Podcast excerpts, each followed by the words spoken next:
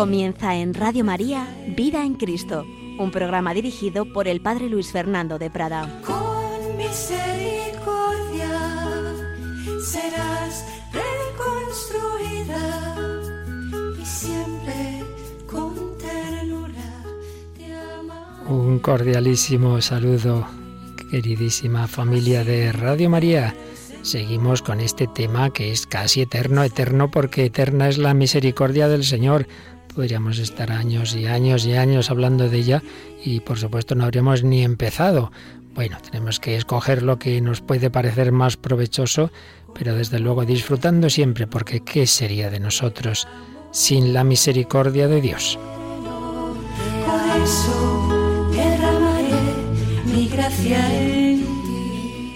Pues sí, seguimos hablando de la misericordia. Os recuerdo que hablábamos de ella en el documento en que el Papa Francisco convocaba el año jubilar de la misericordia. Veíamos varios capítulos de la gran encíclica de San Juan Pablo II en Dives in Misericordia. Hemos visto la misericordia en la Sagrada Escritura, Antiguo Testamento, Nuevo Testamento, la misericordia encarnada en Jesucristo, en sus parábolas, la parábola del Hijo Pródigo, la misericordia encarnada de una manera muy especial en la redención, en la pasión, en la, en la resurrección, en el misterio pascual, en definitiva. Pues bien, eh, también, bueno, y también veíamos cómo todo eso nos debe llevar una vivencia concreta, una vivencia de la confianza en la misericordia. Fundamentos bíblicos, fundamentos magisteriales, experiencia espiritual.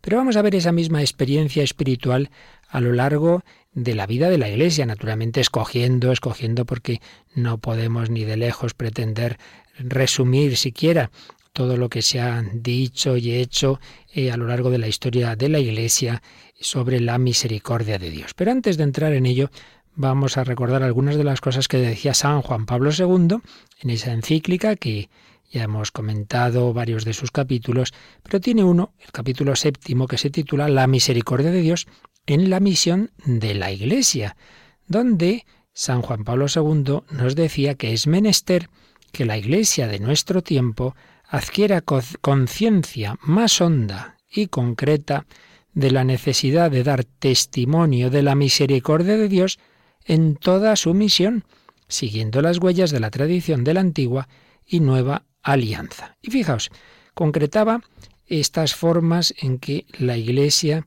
debe dar ese testimonio. Decía, la Iglesia debe dar testimonio de la misericordia de Dios revelada en Cristo en toda su misión de Mesías. Uno, profesándola principalmente como verdad salvífica de fe necesaria para una vida coherente con la misma fe. Por tanto, lo primero, profesarla, enseñarla, anunciarla, profesarla. Segundo, tratando después de introducirla y encarnarla en la vida.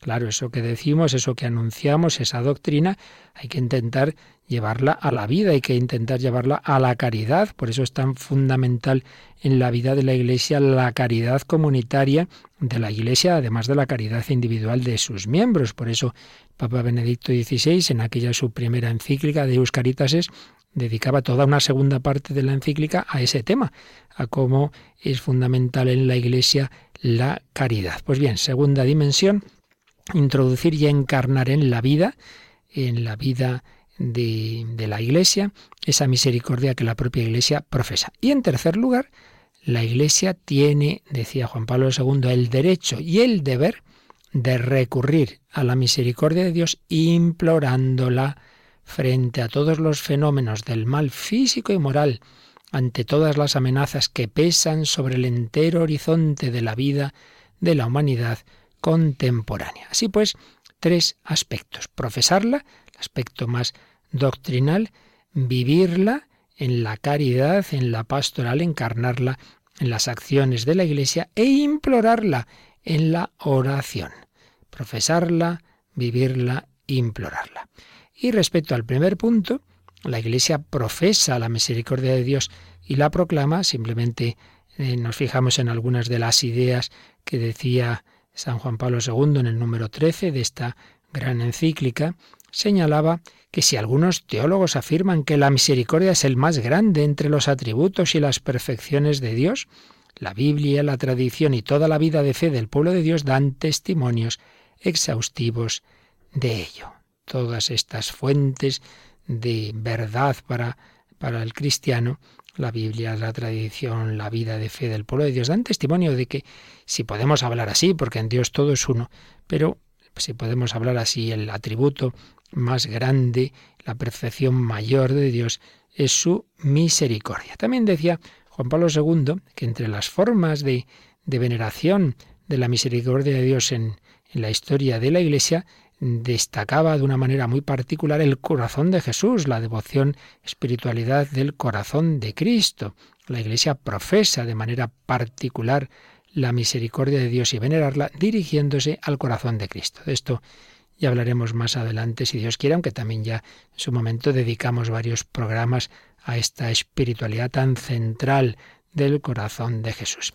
Y también decía una, unas ideas que luego ha recogido con frecuencia, concretamente en la bula Misericordias Vultus el Papa Francisco. Decía Juan Pablo II, la Iglesia vive una vida auténtica cuando profesa y proclama la misericordia, el atributo más estupendo del Creador y del Redentor, y cuando acerca a los hombres a las fuentes de la misericordia del Salvador, de las que es depositaria y dispensadora. Cuando la Iglesia, cuando una comunidad, cuando una familia, cuando una parroquia, cuando una institución religiosa lleva una vida auténticamente cristiana. Pues decía aquí Juan Pablo II, y lo repite el Papa Francisco, cuando profesa y proclama la misericordia y acerca a los hombres a las fuentes de la misericordia del Salvador. Y respecto a esas fuentes, el Papa Juan Pablo nos hablaba de la meditación de la palabra de Dios y muy especialmente de la participación consciente en la Eucaristía y en el sacramento de la penitencia o reconciliación, claro, el sacramento por excelencia de la misericordia, donde uno va a decir que ha sido culpable, que, es pecador, y al revés de lo que pasa en los tribunales de este mundo, que si uno es declarado culpable se le condena, en ese sacramento, pues cuando uno se declara culpable, le perdonan. Es el gran sacramento de la misericordia. Decía también Juan Pablo II Precisamente porque existe el pecado en el mundo, ese mundo al que Dios amó tanto que le dio a su Hijo unigénito, Dios que es amor, no puede revelarse de otro modo si no es como misericordia. Dios es amor desde toda la eternidad, pero no era misericordia desde toda la eternidad, en el sentido de que el amor entre el Padre, el Hijo y el Espíritu Santo es un amor necesario, libre pero necesario, y no es un amor al pobre o al indigente, no, no, es un amor de persona divina a persona divina. ¿Cuándo ese amor se convierte en misericordia? Cuando Dios hace la creación, cuando hay una creación libre y sobre todo cuando crea seres libres que pecan y caen en la miseria. Entonces ese amor se convierte en misericordia, en corazón que se vuelca en la miseria. Y entonces dice Juan Pablo II, el Dios que es amor, desde ese momento se revela como misericordia. Una misericordia que sigue diciendo es infinita, puesto que si es una perfección del Dios infinito, pues la misericordia de Dios es infinita.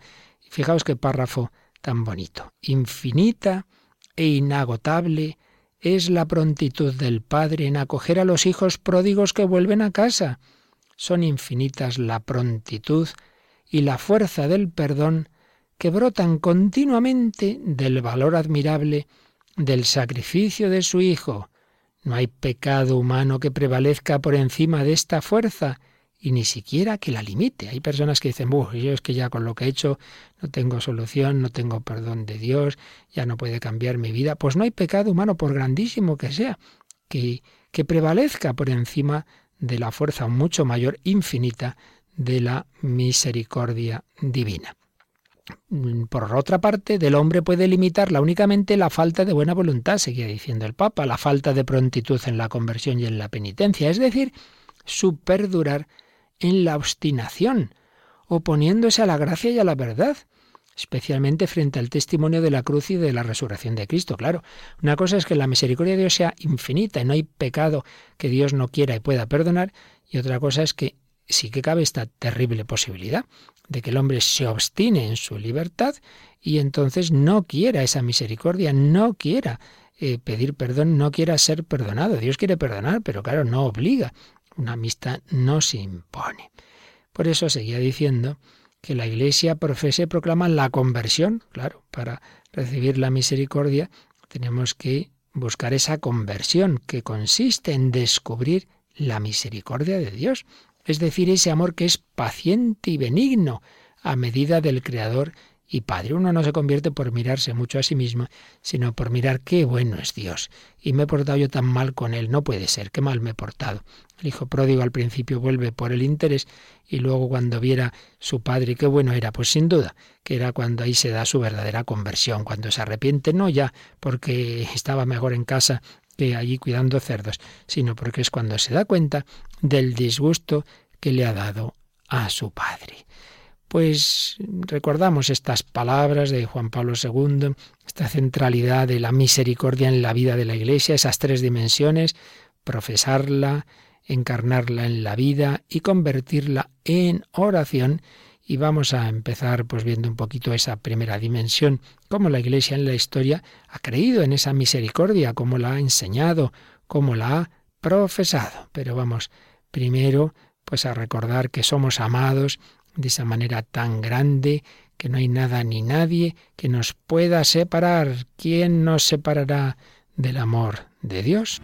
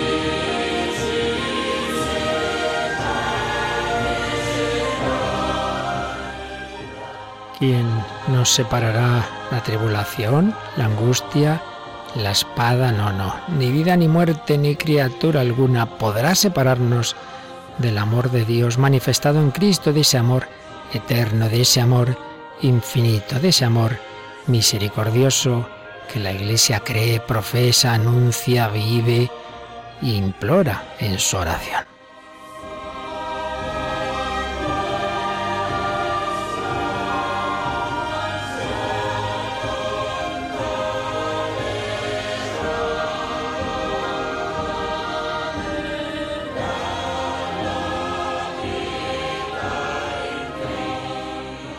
Pues esto que decía San Pablo en su carta a los romanos, ese precioso himno al amor de Dios del que nadie podrá separarnos, es lo que la Iglesia ha ido viviendo a lo largo de los siglos. Vamos a dedicar algún tiempo, algunos programas, a recoger algunos, algunos de los muchísimos textos de los santos a lo largo de la historia de la Iglesia que nos hablan de esa, de esa conciencia que la Iglesia siempre ha tenido, de esa fe, de esa confianza en el amor misericordioso del Señor. No, no, no pensemos que esto lo descubrimos ahora en el siglo XXI. Esto es el ABC de la vida cristiana, descubrir cómo somos amados. Por supuesto, en primer lugar, en la escritura está, y lo hemos ido viendo, brevemente en programas anteriores y más brevemente aún si cabe, vamos a ir recogiendo algunos textos de, santos característicos de, la historia de la Iglesia. Vamos a empezar, bueno, por uno de los más famosos de los principios, un padre apostólico mártir, quizá el mártir más conocido de los primeros tiempos cristianos bajo el Imperio Romano, San Ignacio de Antioquía que tiene esas cartas increíbles, preciosas, con un deseo grande de dar la vida por Jesús, de ir con el Padre, de ser devorado por las por los dientes de las fieras, como de hecho ocurrió en el año 107. El año 107. Pues bien, vemos infinidad de, de testimonios en sus cartas y como en las de otros padres de que llamamos los santos padres, santos padres apostólicos de esa época, el asombro de esos primeros cristianos de, haber descubierto frente a las mitologías que había paganas y religiones sin pies ni cabeza, pues el haber descubierto que el creador de todo se había hecho hombre, había dado la vida por cada uno, el haber descubierto un amor misericordioso, es realmente asombroso. Baste de San Ignacio de Antioquía simplemente está esta frase eh, que encabeza su carta a los filadelfios. Dice así, Ignacio, por sobrenombre Teóforo, es decir, portador de Dios, a la Iglesia de Dios Padre y del Señor Jesucristo que habita en Filadelfia del Asia, Iglesia que ha alcanzado la misericordia y está firmemente asentada en aquella concordia que proviene de Dios, y tiene su gozo en la pasión de nuestro Señor y la plena certidumbre de la misericordia que Dios ha manifestado en la resurrección de Jesucristo. Mi saludo en la sangre del Señor Jesús. Era el saludo de un santo mártir, San Ignacio de Antioquía, a cristianos de Filadelfia, una iglesia que dice ha alcanzado la misericordia. ¿Y en qué está sentada? ¿Cuál es su seguridad? ¿Cuál es su gozo? Pues su gozo está en la pasión de nuestro Señor y en la plena certidumbre de la misericordia que Dios ha manifestado en la resurrección. Pasión que manifiesta ese amor extremo, resurrección que manifiesta que Dios ha aceptado esa pasión en reparación de nuestros pecados, la misericordia de Dios. La Iglesia vive de esa misericordia. Y un poquito después hay otro mártir, pero este más conocido por su importancia teológica, San Ireneo, fundamental tiene diversas obras, había ya por entonces diversas herejías, tiene un famoso tratado versus hereses contra los herejes. Bueno, pues él insiste mucho en que el hombre lo que hace es recibir la acción de Dios, que no es que aquí nosotros somos muy buenos y nos ganamos eh, la gracia de Dios, no, no, no, no. La gloria del hombre es Dios, el hombre es el receptáculo de la actuación de Dios, receptáculo de la actuación de Dios. Y sigue diciendo, de la misma manera que los enfermos demuestran cuál sea el médico, así los hombres manifiestan cuál sea su Dios. Así los hombres manifiestan cuál sea su Dios. De la misma manera que los enfermos demuestran cuál es el médico. Tengo un médico muy bueno y por eso me cura. Bueno, pues yo estoy enfermo de mi alma, pero tengo un médico estupendo. Por lo cual dice también Pablo, pues Dios nos encerró a todos en la rebeldía para tener misericordia de todos. Todos los hombres hemos pecado, todos estamos inmersos en ese pecado original y en el río de pecado de la humanidad. Y así Dios tiene misericordia de todos, no de unos sí, sí, de otros no, de todos. Esto lo dice del hombre que desobedeció a Dios y fue privado de la inmortalidad, pecado original, pero después alcanzó misericordia y gracias al Hijo de Dios recibió la filiación que es propia de éste. Dios le perdona y Dios le da la participación en la filiación. Somos hechos hijos en el Hijo, en el Hijo de Dios. Sigue diciendo Ireneo, porque el Hijo de Dios se encarnó en una carne pecadora como la nuestra. Es una expresión de San Pablo asombrosa, en el sentido de que Jesús se ha hecho hombre, se ha hecho hombre y ha asumido nuestra naturaleza humana herida, no porque él tenga pecado ni, inclinación del pecado, pero sí que ha asumido esa naturaleza como los demás, un, cuerpo humano eh, de, esta nuestra humanidad eh, una humanidad caída. Se encarnó en una carne pecadora como la nuestra a fin de condenar al pecado y una vez condenado arrojarlo fuera de la carne. Asumió la carne para incitar al hombre a hacerse semejante a él y para proponerle a Dios como modelo a quien imitar. Le impuso la obediencia al Padre para que llegara a ver a Dios, dándole así el poder de alcanzar al Padre. La palabra de Dios que habitó en el hombre se hizo también hijo del hombre, para habituar al hombre a percibir a Dios y a Dios a habitar en el hombre, según el beneplácito del Padre. Como veis, es un autor muy profundo, muy teólogo, pero en todo ello nos está mostrando ese plan de Dios en la historia de la salvación, como Dios lo que busca es llenarnos de su presencia, y que podamos vivir en esa amistad, en esa amistad con la Santísima Trinidad. Por esta razón, el mismo Señor nos dio como señal de nuestra salvación al que es Dios con nosotros, nacido de la Virgen, ya que era el Señor mismo quien salvaba a aquellos que no tenían posibilidad de salvarse por sí mismos. ¿Ves? Esto es muy importante. Los primeros padres de la Iglesia tienen esa conciencia que la salvación ha sido un puro regalo, regalo gratuito, que no podíamos salvarnos, que yo no podía salir del hoyo, que me tenían que sacar. Y esto es lo que ha hecho Dios haciéndose hombre, frente a la autosuficiencia del hombre contemporáneo que pretende que él arregla todos sus problemas por sus solas fuerzas, estos primeros cristianos, estas primeras generaciones tenían clarísima esa conciencia de que eso era imposible, que solo Dios puede salvarnos. Y sigue diciendo Ireneo. Por lo que Pablo al referirse a la debilidad humana exclama, sé que no es bueno eso que habita en mi carne, dando a entender que el bien de nuestra salvación no proviene de nosotros, sino de Dios. Y añade, desgraciado de mí. ¿Quién me librará de este cuerpo presa de la muerte? Después de lo cual se refiere al libertador, la gracia de nuestro Señor Jesucristo. San Pablo experimenta, yo no consigo superar lo que en mi cuerpo me inclina al mal, yo no puedo, estoy inclinado al pecado, ¿quién me librará? La gracia de nuestro Señor Jesucristo. Y concluye Ireneo este párrafo. También Isaías dice lo mismo. Fortaleced las manos débiles, robusteced las rodillas vacilantes, decid a los cobardes de corazón, sed fuertes, no temáis. Mirad a vuestro Dios que trae el desquite, viene en persona y os salvará.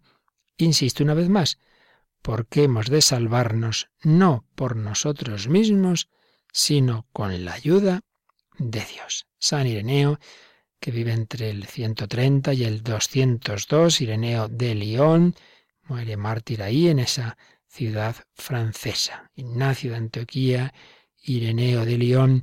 Vamos a ver otros textos y los estamos cogiendo de los que la Santa Madre Iglesia nos ofrece en el oficio de lecturas, que ya es una selección, pues lógicamente muy bien hecha, de textos importantes y a la vez de provecho espiritual. Y así, pues también cuando los recemos o los oigamos, los meditemos en los que rezamos el, en la liturgia de las horas, el oficio de lecturas, pues estos textos nos resonarán más.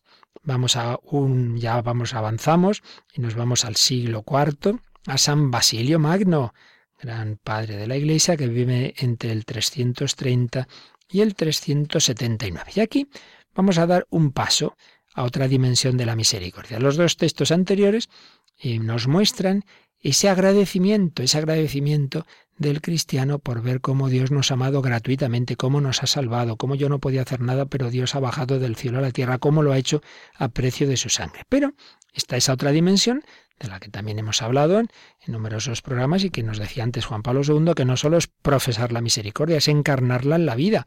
La misericordia que Dios me da debe convertirse en obras de misericordia, dar a los demás esa misericordia que recibimos, dársela a los demás a través de nuestra caridad. Pues bien, de esto nos va a hablar San Basilio Magno. Eh, tiene textos mm, realmente impresionantes. Leemos uno de ellos que se nos ofrece en el oficio de lectura. Hombre, imita a la tierra, produce fruto igual que ella, no sea que parezcas peor que ella, que es un ser inanimado.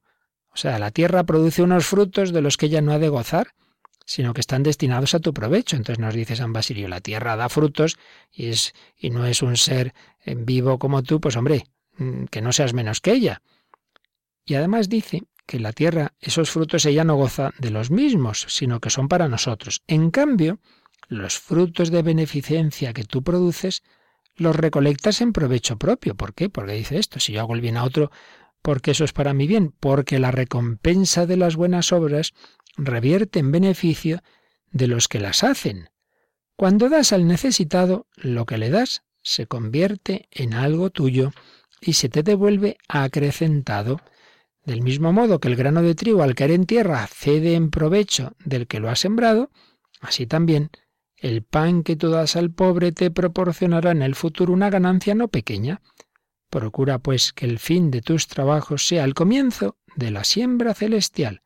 Sembrad justicia y cosecharéis misericordia, dice la Escritura. Así pues, primero que nos dice es esto, que, que, imitemos a la tierra en el ser, en el ser eh, fructíferos, que nos demos cuenta de que lo que hagamos de bien además va a repercutir incluso en nuestro propio provecho, porque sigue diciendo San Basilio.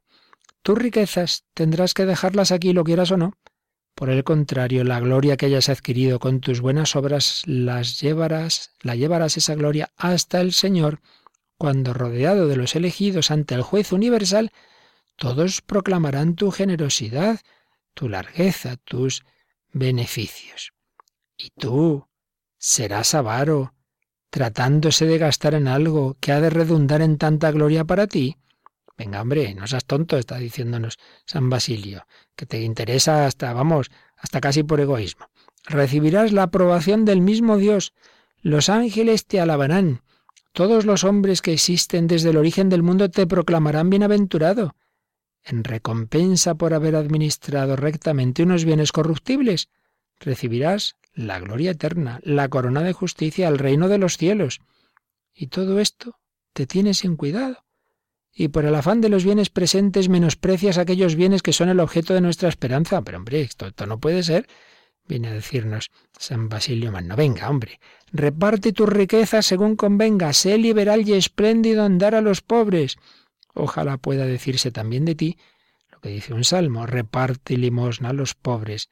Su caridad es constante. Y concluye, deberías estar agradecido, contento y feliz por el honor que se te ha concedido, al no ser tú quien ha de importunar a la puerta de los demás, sino los demás quienes acuden a la tuya. Y en cambio te retraes y te haces casi inaccesible, rehuyes el encuentro con los demás para no verte obligado a soltarle una pequeña dádiva. Como veis, las cosas estas han pasado siempre, ¿verdad? Hoy uno va por la ciudad o por el metro, que no me vean, que no, que no me pidan, aquí uno se disimula que, que, que, no he visto ya este. Bueno, pues esto viene a decir, ¿no? Dice, pero en vez de eso, tienes que agradecerlo. ¡Uy, qué suerte! Que vienen a pedirme, que así puedo ejercitar la misericordia. Es lo que nos dice San Basilio. Deberías estar agradecido. No hace falta que vayas a buscar a los pobres que vienen a ti. Pues fíjate. Pero en vez de eso, dice, rehuyes el encuentro con los demás para no verte obligado a soltar ni una pequeña dádiva y solo sabes decir, no tengo nada que dar, soy pobre. Y fijaos lo que, lo que concluye San Basilio. Pues sí, desde luego, eres pobre y privado de todo bien, pobre en amor, pobre en humanidad, pobre en confianza en Dios, pobre en esperanza eterna. Madre mía, menudo repaso nos hace aquí San Basilio Magno cuando no queremos ejercitar la misericordia. Esto no quiere decir que cada vez que uno se encuentra una persona, pues tenga que darle ahí en concreto un dinero, esto es otra cuestión, la forma de ejercitar esa misericordia. Pues siempre se suele aconsejar hacerlo pues de una manera razonable, pues a través de cáritas, etcétera, etcétera, pero, pero lo importante es que no sea por desinterés, por, por egoísmo, sino por hacer las cosas bien, pero no porque uno no se quiera complicar la vida, sobre todo que no sea porque uno está agarrado a lo suyo y siempre le parece que es pobre, y claro que como hay que ahorrar, porque tal como están las cosas, como voy a dar encima limosna a los demás. Ahí es lo que realmente es peligroso. No tengo nada que dar, soy pobre, pues sí, pobre en amor, pobre en humanidad, pobre en confianza en Dios, pobre en esperanza eterna. Pues vamos a pedir que no sea así que desde nuestra confianza en Dios amemos al prójimo, que ejercitemos con él la misericordia. Muchas veces no lo hacemos por eso, porque no tenemos confianza, porque nos parece que si me quedo sin esto y sin lo otro, a saber qué pasará conmigo en el futuro. Pues pidamos confianza en el Señor y caridad y misericordia con nuestro prójimo.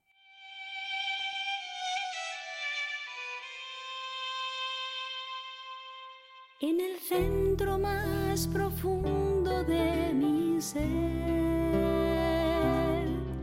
el deseo más sincero es amarte.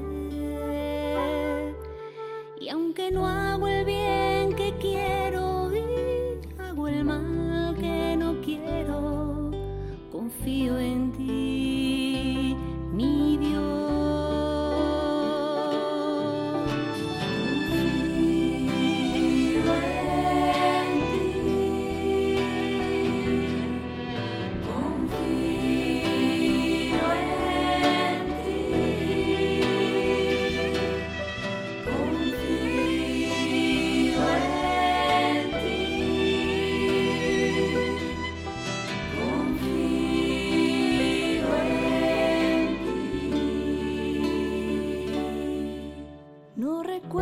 recuerdo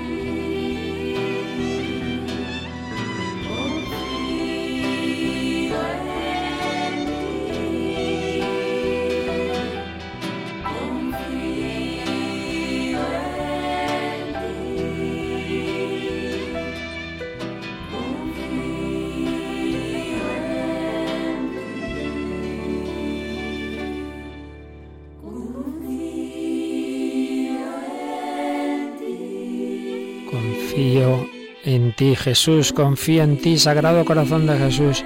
En vos confío, la confianza en el amor y la misericordia de Dios que se debe convertir luego y transformar en misericordia con el prójimo, amado por el Señor, puedo amar a los demás. Son dos dimensiones que han estado siempre presentes en la enseñanza y en la vida de la Iglesia. Estamos simplemente escogiendo algunos textos de los muchos que nos ofrece la Iglesia en el oficio de lecturas de santos que a lo largo de la historia de la Iglesia pues han enseñado sobre estas grandes realidades de la vida cristiana. Vamos un poquitín más adelante a San Juan Crisóstomo, gran doctor, gran santo padre de la Iglesia, vive entre el 347 y el 407. Y nos habla de ese amor que Dios nos ha tenido, pues ese amor tiene que también empujarnos a la caridad con el prójimo. Va a insistir en lo que nos decía San Basilio Magno, pero como, como hacía él, con, con un lenguaje de fuego. Sus homilías eran tremendas, corazón de oro y labios, labios de fuego y de oro también. Juan Crisóstomo decía, Dios nos entregó a su Hijo, tú en cambio no eres capaz siquiera de dar un pan al que se entregó por ti a la muerte. O sea que Dios nos ha dado a su Hijo y tú no eres capaz de dar un trozo de pan. El Padre, por amor a ti, no perdonó a su propio Hijo. Tú, en cambio, desprecias al hambriento, viéndolo desfallecer de hambre, y no lo socorres ni a costa de unos bienes que son suyos, y que al darlos redundarían en beneficio tuyo. ¿Existe maldad peor que esta? El Señor fue entregado por ti, murió por ti, anduvo hambriento por ti. Cuando tú das, das de lo que es suyo, y tú mismo te beneficias de tu don, pero ni siquiera así te decides a dar. Es que los santos padres tenían claro que la propiedad privada está al servicio del destino común de los bienes. Entonces, si a una persona le falta lo más imprescindible, en realidad lo que le das es suyo, porque Dios quiere que todos los hombres tengan lo suficiente para una vida digna y además en ellos está Cristo pasando hambre. Cristo murió por ti, anduvo hambriento por ti. Son más insensibles que las piedras los que a pesar de todo esto perseveran en su diabólica inhumanidad. Como veis, San Juan Crisóstomo nos andaba con bromas. Por algo le desterraron varias veces porque decía lo que había que decir, cantaba a las 40 aunque fuera en la corte. Cristo no se contentó con padecer la cruz y la muerte, sino que quiso también hacerse pobre y peregrino, ir errante y desnudo. Quiso ser arrojado en la cárcel y sufrir las debilidades para lograr de ti la conversión. Y entonces, pues así como una especie de recurso literario, pues imagina que es Jesús que se dirige a ti personalmente y te dice, si no te sientes obligado ante lo que yo he sufrido por ti, compadécete por lo menos ante mi pobreza. Si no quieres compadecerte de mi pobreza, déjate doblegar al menos por mi debilidad y mi cárcel. Si ni esto te lleva a ser humano, accede al menos ante la pequeñez de lo que se te pide. No te pido nada extraordinario, sino tan solo pan, techo y unas palabras de consuelo. Si aun después de todo esto sigues inflexible, que te mueva al menos el premio que te tengo prometido, el reino de los cielos, ni eso tomarás en consideración. Aquí, pues recordándonos diversas motivaciones para esa caridad, para esa obra de misericordia que todos estamos llamados a realizar. Déjate por lo menos ablandar por tus sentimientos naturales cuando veas a un desnudo, y acuérdate de la desnudez que por ti sufrí en la cruz. Esta misma desnudez la contemplas ahora cuando ves a tu prójimo pobre y desnudo. Como entonces estuve encarcelado por ti, así también ahora estoy encarcelado en el prójimo para que una u otra consideración te conmueva y me des un poco de tu compasión. Por ti ayuné y ahora nuevamente paso hambre. En la cruz tuve sed y ahora tengo sed nuevamente en la persona de los pobres. Así por uno u otro motivo, intento atraerte hacia mí y hacerte compasivo para tu propia salvación. Ante tantos beneficios te ruego que me correspondas. No te lo exijo, como si se tratara de una deuda, fijaos. Así es el Señor con nosotros, que respeta siempre nuestra libertad. No te lo exijo, sino que quiero premiártelo como si fueras un donante. Y a cambio de cosas tan pequeñas, prometo darte todo un reino. No te digo, remedia mi pobreza, ni tampoco entrégame tus riquezas, ya que por ti me he hecho pobre, sino que te pido únicamente pan, vestido y un poco de consuelo en mi gran necesidad. Si estoy arrojado en la cárcel, no te obligo a que rompas mis cadenas y consigas mi libertad, sino que te pido únicamente que vengas a visitarme, pues estoy encarcelado por tu causa. Esto será suficiente para que por ello te dé el cielo. Aunque yo te libere de cadenas pesadísimas, me daré por satisfecho con que me visites en la cárcel. Y termina así. Podría ciertamente premiarte sin necesidad de pedirte todo esto, pero quiero ser tu deudor para que así esperes el premio con mayor confianza. ¡Qué misterio! Jesucristo ha querido hacerse nuestro deudor porque Él cumple sus promesas y Él ya ha dicho, cada vez que lo hiciste con uno de estos mis humildes hermanos, conmigo lo hiciste, estuve hambre, me disteis de comer, estuve en la cárcel, me visitasteis, pues yo quiero recompensártelo, soy deudor tuyo, de tus obras de misericordia. Y así San Juan Crisóstomo pues, pues nos recuerda todas estas motivaciones para ejercitar la misericordia, y una de ellas esta, que Jesús mismo lo toma como hecho a él y que nos lo quiere pagar en el reino de los cielos. Realmente como veis, no es ningún invento de la doctrina social de la Iglesia en el siglo XX, la necesidad, la importancia de compartir, de ejercitar la misericordia. Los santos padres, esos grandes autores y doctores de los primeros siglos de la Iglesia, lo decían de todas las formas posibles. El cristianismo es la fe en el amor de Dios que se convierte en caridad necesariamente, porque ese, ese amor de Dios, ese Jesucristo que nos ha amado, que ha sufrido hasta la muerte y muerte de cruz, es el mismo que nos dice, amaos unos a otros como yo os he amado, es el mismo que nos dice, yo os he lavado los pies, así debéis hacerlo unos con otros, es el que nos dice, tuve hambre y me disteis de comer. Pero vamos con otro santo padre de esta época, San Cirilo de Alejandría, entre el 378 y el 444. Y aquí volvemos a ese punto de partida de todo lo que estamos recordando hoy, y es que a todos, a toda la humanidad ha alcanzado la misericordia divina, no solo a, los buenos, no, no, a todos, no solo a los judíos, no, no, judíos y gentiles, a todos. Y entonces eh, hacía este comentario a la carta a los romanos. Pues no engaña el que dice, tanto amó Dios al mundo que le entregó a su Hijo por nosotros. Fue entregado en efecto como rescate para la vida de todos nosotros, y así fuimos arrancados de la muerte, redimidos de la muerte y del pecado. Vino a este mundo en la carne, mas no para ser servido, sino al contrario, para servir, como dice él mismo, y entregar su vida para la redención de todos. Él afirma haber venido de modo visible para cumplir las promesas hechas a Israel. Decía, en efecto, solo me han enviado a las ovejas descarriadas de Israel. De este modo alcanzó a todos la misericordia divina, sin excluir a los paganos, de manera que el, el designio de la sabiduría de Dios obtuvo su finalidad. Por la misericordia de Dios, en efecto, fue salvado todo el mundo en lugar de los que se habían perdido. Siempre partimos de esa misericordia de Dios universal. Recordemos esa expresión tan bonita del Papa Francisco. Sí, hay un río de pecado, un río muy grande que avanza en la historia, pero ese río desemboca en un océano todavía mucho mayor, el océano de la infinita misericordia de Dios. Una misericordia que Dios quiere dar a todos, judíos y gentiles, mejores y peores, todos somos necesitados de salvación.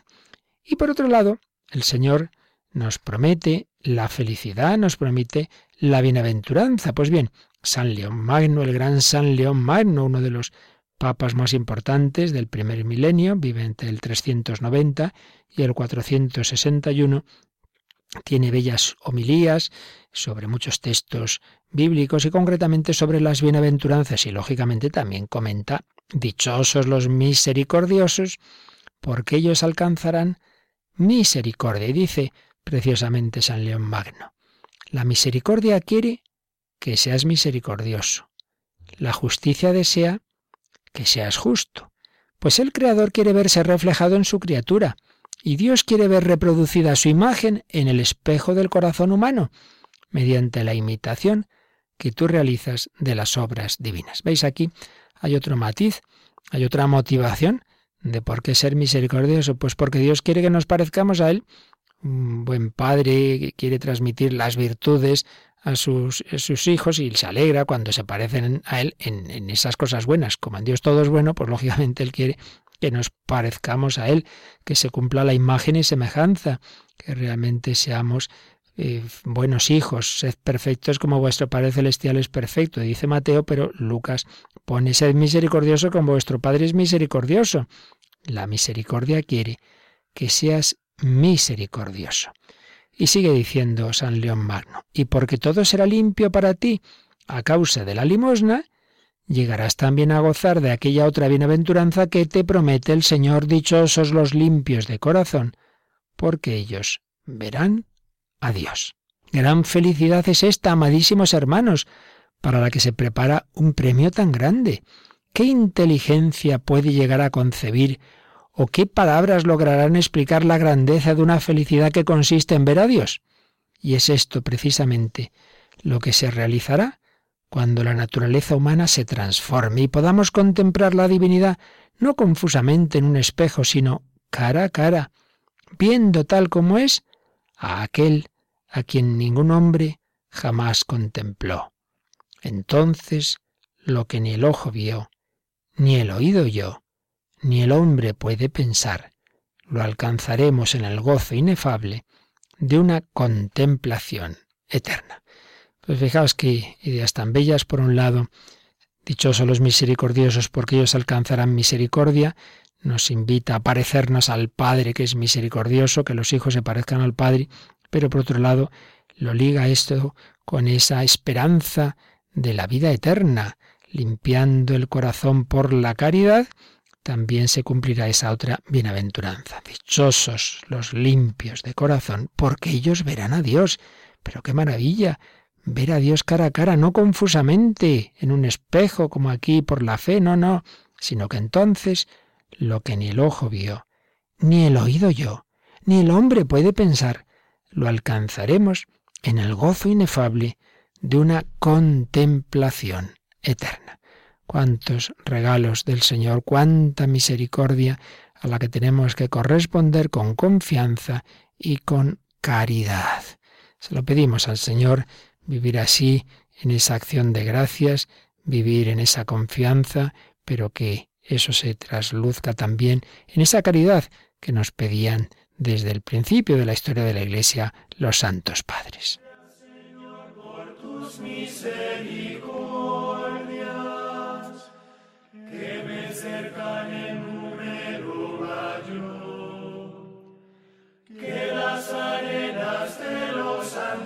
mares y que los rayos de la porque yo no existía y me creaste, porque me amaste sin amarte yo, porque antes de nacer me redimiste. Gracias, Señor,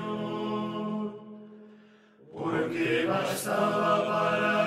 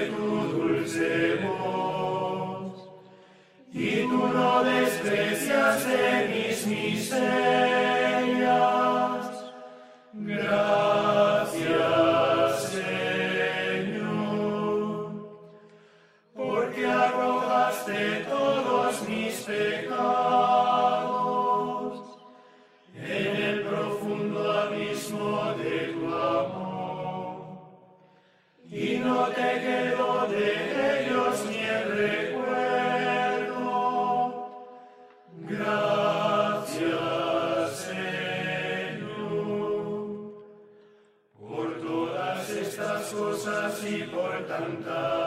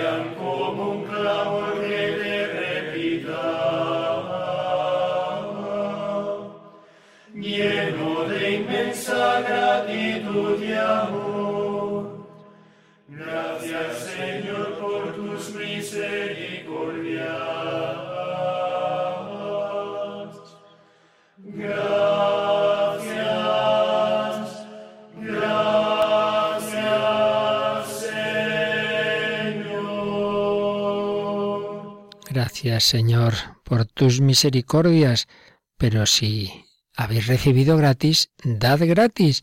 Esa, esa conciencia de haber recibido, ese agradecimiento al que me ha dado tanto, debe convertirse también en caridad. Estamos viendo constantemente este juego entre esa fe, esa confianza en el amor misericordioso de Dios y esa caridad que, que debe brotar, que es lo natural que brote como consecuencia. Si a mí me han dado tanto, si a mí me han perdonado, yo perdono, si a mí me han regalado, yo regalo. Por eso terminamos con otro texto del mismo San León Magno que antes citábamos, en este caso sobre el bien de la caridad, un sermón en cuaresma. Dice el Señor, la señal por la que conocerán todos que sois discípulos míos será que os amáis unos a otros. Y en la carta del mismo apóstol se puede leer, queridos, amémonos unos a otros, ya que el amor es de Dios, y todo el que ama ha nacido de Dios y conoce a Dios.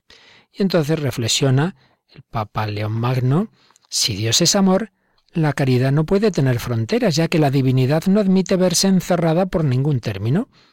Dios es amor, Dios es un amor infinito, pues también nuestra caridad debe, claro, no puede ser infinita porque somos limitados, pero sí en el sentido de no cerrarse, eh, de no poner límites, de no decir este sí y este no, sino extenderse hacia todos. Pero como no podemos llegar a todos, dice, ha de extenderse especialmente con mayor benignidad hacia los pobres y los impedidos por diversas debilidades. O sea que en vez de preferir pues a los que me caen mejor, pues la, la, inclinación del cristiano verdadero, la opción preferencial del cristiano es por el que más sufre, es por el más pobre, es por el más necesitado, es por el más enfermo, benignidad mayor hacia los pobres e impedidos por diversas debilidades, no siempre materiales o económicas, pueden ser psicológicas, personas a lo mejor de un temperamento que les hace sufrir, tristes, a lo mejor nadie quiere estar con ellas, pues dirigirnos a ellas especialmente, para que el agradecimiento a Dios brote de muchas bocas y nuestros ayunos sirvan de sustento a los menesterosos. Aquí hay otra idea muy bonita, también otra motivación para ejercitar la caridad si hay personas que son atendidas en sus necesidades, aquí habla de dar de comer, pero cualquiera de las necesidades que decíamos, y ven que, que lo haces tú, que eres cristiano, pues no solo te darán gracias a ti, le darán gracias a Dios. El agradecimiento a Dios brotará de muchas bocas. La devoción que más agrada a Dios, dice San León Magno, es la de preocuparse de sus pobres, sus pobres, los pobres de Jesús. Y cuando Dios contempla el ejercicio de la misericordia, reconoce allí inmediatamente una imagen de su piedad. Termina este texto diciendo, quien distribuye limosnas debe sentirse seguro y alegre, porque obtendrá la mayor ganancia cuando se haya quedado con el mínimo, según dice el bienaventurado apóstol Pablo, y cita aquí un texto de, una carta paulina.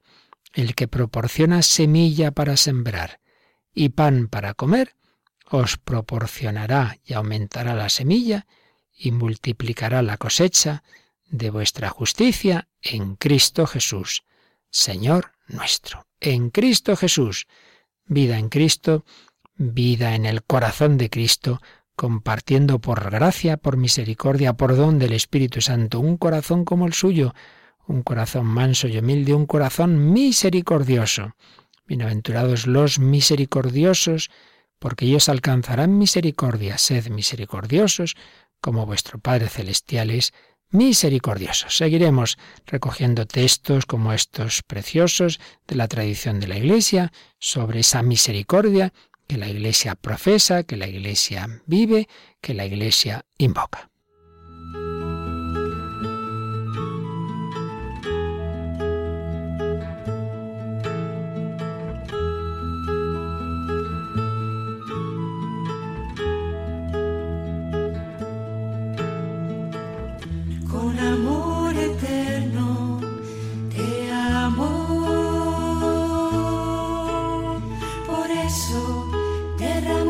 Han escuchado Vida en Cristo, un programa dirigido por el Padre Luis Fernando de Prada. Con misericordia serás